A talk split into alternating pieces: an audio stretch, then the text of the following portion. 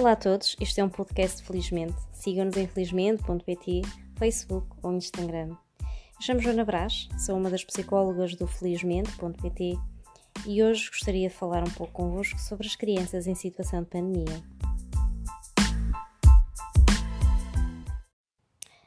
É consensual, universal, que as nossas vidas mudaram desde meados de março um, pouco a pouco demos conta de lojas a fechar, das escolas a fechar, dos trabalhos a mudarem ou a fecharem, uh, dos carros parados, das nossas rotinas todas uh, alteradas. Uh, pouco a pouco fomos mudando também a nossa vida profissional, a nossa vida familiar, conjugal e parental. E tudo isto em simultâneo. De repente nós estamos em casa, não é? Com os miúdos, com o marido, com o portátil aberto em cima da mesa da sala o dia todo, com o telemóvel ligado numa videoaula da creche em simultâneo. De repente, passamos a estar com os miúdos e com o marido cinco ou seis vezes mais horas do que, era normal. Isto requer uma adaptação muito grande de todos. Mas pensemos então agora do ponto de vista uh, dos mais pequeninos. Uh, já repararam que a vida deles também mudou imenso. De repente deixaram de poder sair, correr, saltar, como até então. Deixaram de ver os amigos e os professores da escola, com quem passavam a maior parte dos dias deixaram de ter os avós, seja no final do dia, como muitos têm esse, esse, esse hábito, ou mesmo ao fim de semana. Uh, afinal, eram os avós que brincavam com, que faziam com eles as brincadeiras que mais ninguém faz.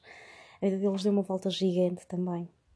E ainda que a gente saiba que eles estão com os pais, uh, e na maior parte dos casos isso é o melhor que eles poderiam ter, temos que aceitar e valorizar também as capacidades de adaptação dos pequeninos a esta realidade nova, a esta vida nova porque de repente eles também estão em casa, mas também lhes pedem coisas muito distintas.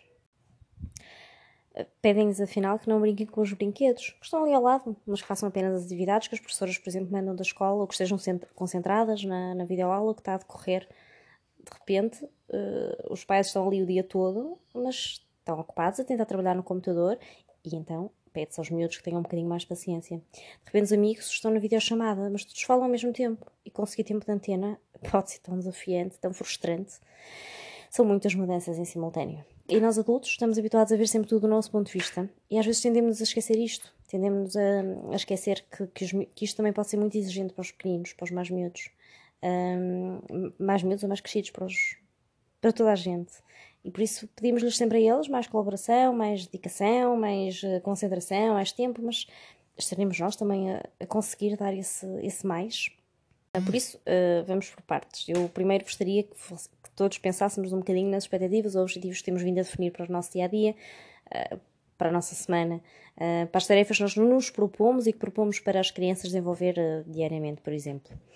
porque é humanamente impossível, e pensemos nós, enquanto, enquanto pais é, é humanamente impossível cuidarmos da casa, cozinharmos refeições altamente equilibradas, variadas, trabalharmos de forma eficiente, fazermos as aulas de desporto que vão aparecendo, uh, termos tempo para namorar, termos tempo para pintar desenhos com os miúdos, acompanhá-los nas aulas online e na telescola dos mais crescidos, estarmos a par das novidades do Netflix, eu sei lá. Uh, há muitas ideias e muitas coisas que nós gostaríamos de fazer, mas se calhar temos que reajustar quais são aquelas que uh, são prioritárias, ou então pensar nisto, lá está, uh, um bocadinho mais alargado, de uma forma semanal.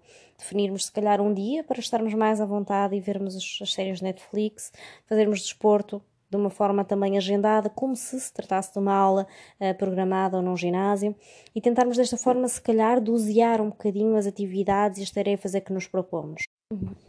Para os mais novos, uh, nós aqui em casa adotamos uma estratégia que, eu irei aconselhar ou irei sugerir.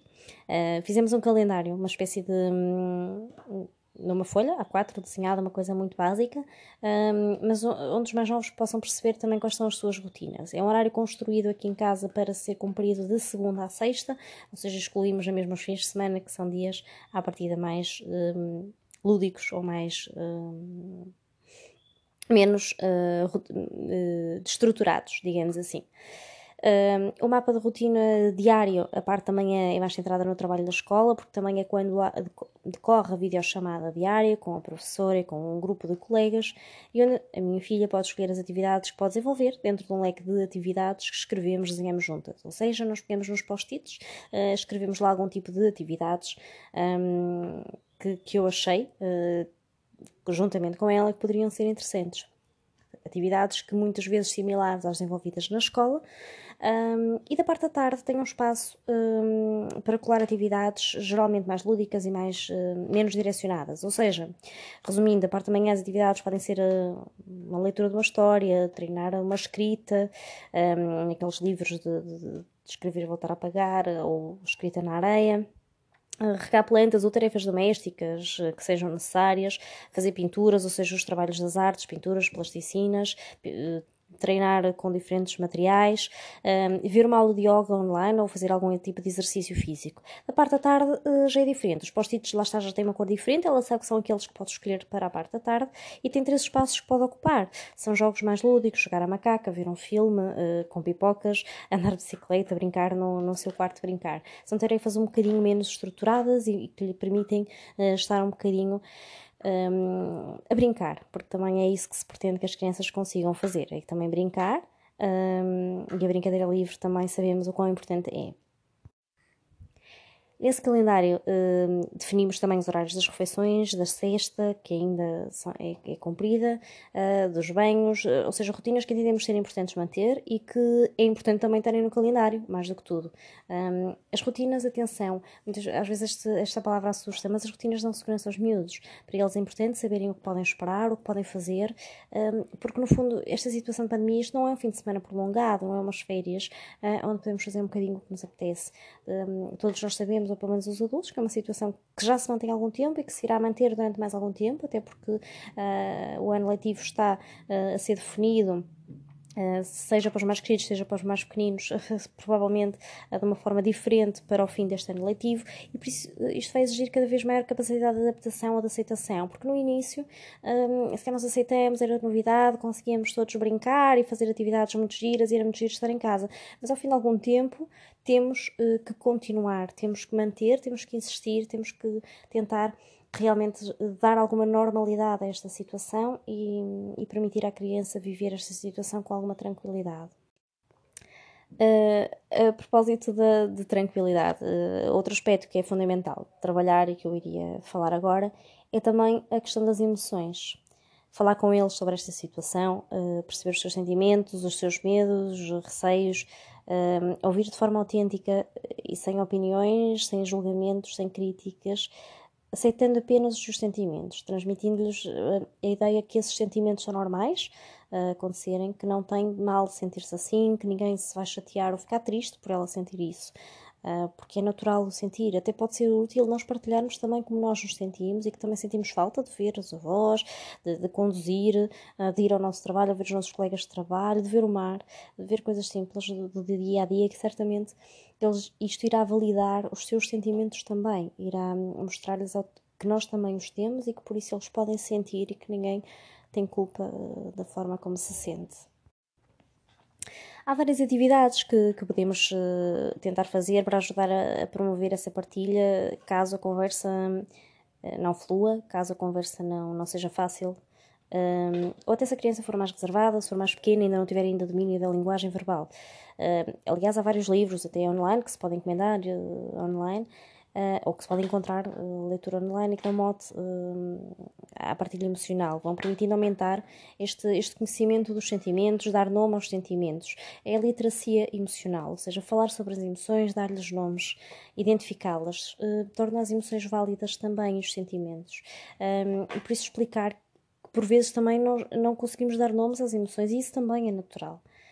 Uh, gostaria ainda de deixar aqui, uh, uma ideia para refletirmos, se calhar. Um, nestes tempos de pandemia, independentemente da idade, o mais importante é estarmos bem, psicológico e emocionalmente. Ou seja, uh, para nós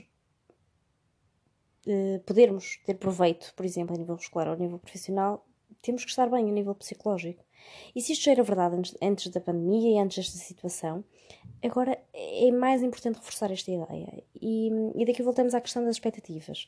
Ajustar as expectativas àquilo que é possível e saudável manter a nível familiar, dada a situação atual. Eh, são, aliás, unânimes os colegas da área da psicologia que têm vindo a vincar esta ideia. Agora que ainda por cima se retomaram há pouco tempo as aulas na telescola.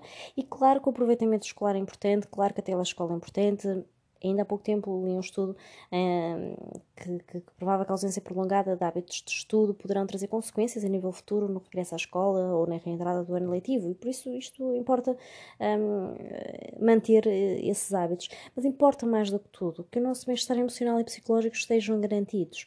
Se as aulas neste momento estão para as vossas crianças a serem momentos de stress e de frustração. Se a criança que até aqui adorava a escola, mas tem falado demonstrado sentimentos negativos em relação à escola, se tem chorado ou se tem tido dores de barriga quando a escola está a começar, porque nem sempre lá está as emoções são uh, verbalizadas ou expressas da melhor forma. Muitas vezes são através de alguns sintomas que nós temos que saber descortinar e que aquela dor de barriga que agora surge sempre à hora da aula, ou que aquele xixi que já estava controlado e que de repente volta a aparecer na cama à meia da noite, se calhar é um sinal de que alguma coisa tem que mudar.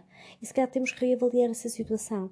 Tenta falar com o professor, com o diretor do agrupamento ou da escola, tentem readaptar estratégias. Se não for possível, reavaliem a pertinência da manutenção dessa situação. Fará sentido manterem as vossas crianças nessa situação? Por fim, e porque importa também por um lado não sobrevalorizar, mas por outro também não, não queria que fosse desvalorizado aquilo que podem ser os sinais mais sérios de algum desequilíbrio emocional, de algum mal-estar psicológico. Claro que toda esta situação, e, e por tudo o que já falamos, claro que, que deu algum, certamente, lugar a algumas birras, alguma estabilidade, alterações do humor, alterações do sono ou mesmo do comportamento das crianças. O que importa eh, estar atento é eh, a duração dessas alterações, à sua continuidade, à sua intensidade. E se tem dúvidas ou se algo lhe parece anormal, eh, contacte um profissional de saúde mental o quanto antes. As teleconsultas são neste momento uma prática mais do que aceita pela academia, pela comunidade de psicologia, psiquiatria. Por isso, se vocês já têm terapias que, que estavam a fazer antes desta situação, mantenham-nas seja com os miúdos, seja com os adultos. Um, ou se não tinham, mas já acham realmente que algo poderá ter ser demasiado excessivo, que a tristeza está a ser demasiado forte, que estes sinais das crianças estão a ser demasiado uh, prolongados no tempo, iniciem a terapia assim que possível, um, seja com que idade for, naturalmente.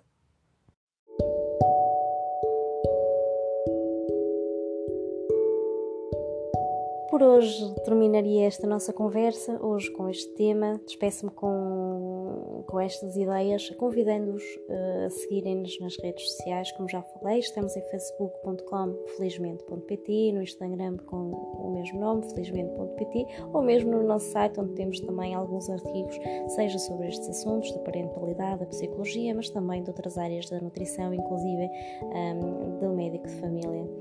Se gostaram, uh, partilhem, deixem-nos o vosso feedback, deixem-nos sugestões também uh, de outros temas que possamos abordar. E até breve. Um beijinho.